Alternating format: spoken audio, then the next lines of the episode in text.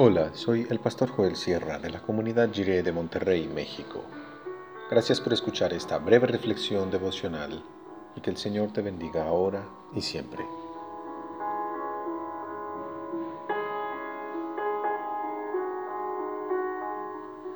El templo de Jesús. Dice Marcos 11, del 27 a 33 en la versión La Palabra.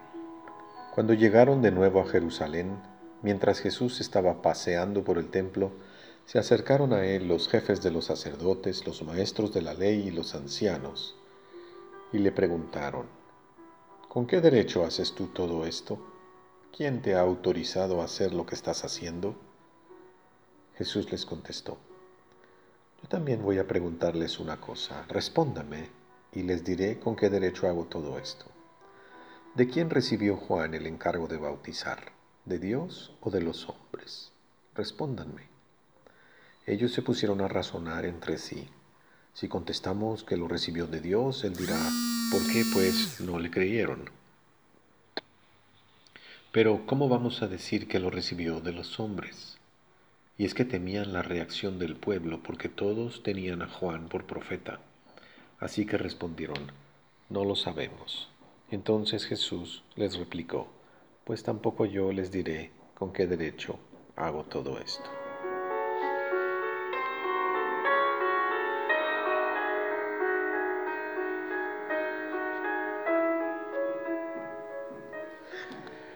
Jesús se paseaba por el templo porque era la casa de su Padre. En el templo se sentía en casa. En el capítulo 11 de Marcos tenemos la impresión de que el Señor Jesús tomó posesión del templo como si fuera como si hubiera sido una ocupación pacífica de los espacios sagrados. El templo de Jesús es una casa de oración abierta para todas las naciones. Las puertas de los atrios exteriores están abiertas para que los extranjeros podamos hacer oración libremente, invocando el nombre del Señor y todo aquel que invocare el nombre del Señor será salvo.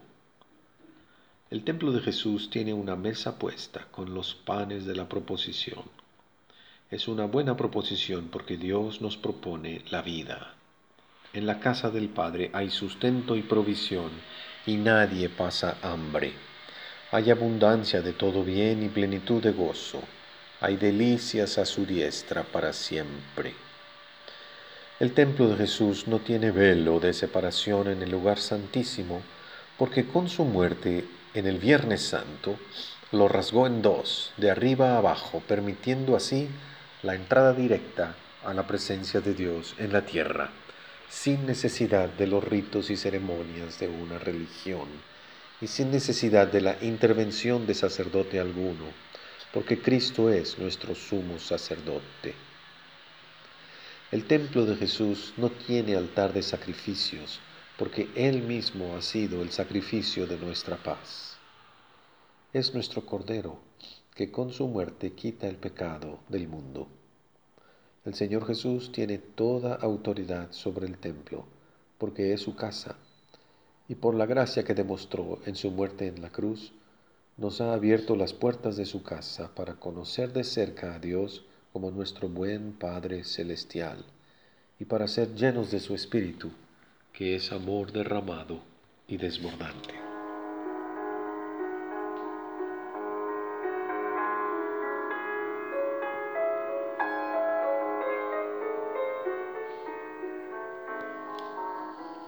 Oremos.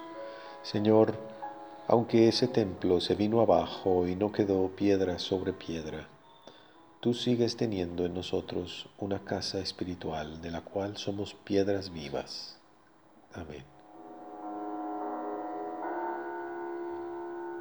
El Señor construye su bendito reino en humildad y para la reconciliación con el Padre Celestial.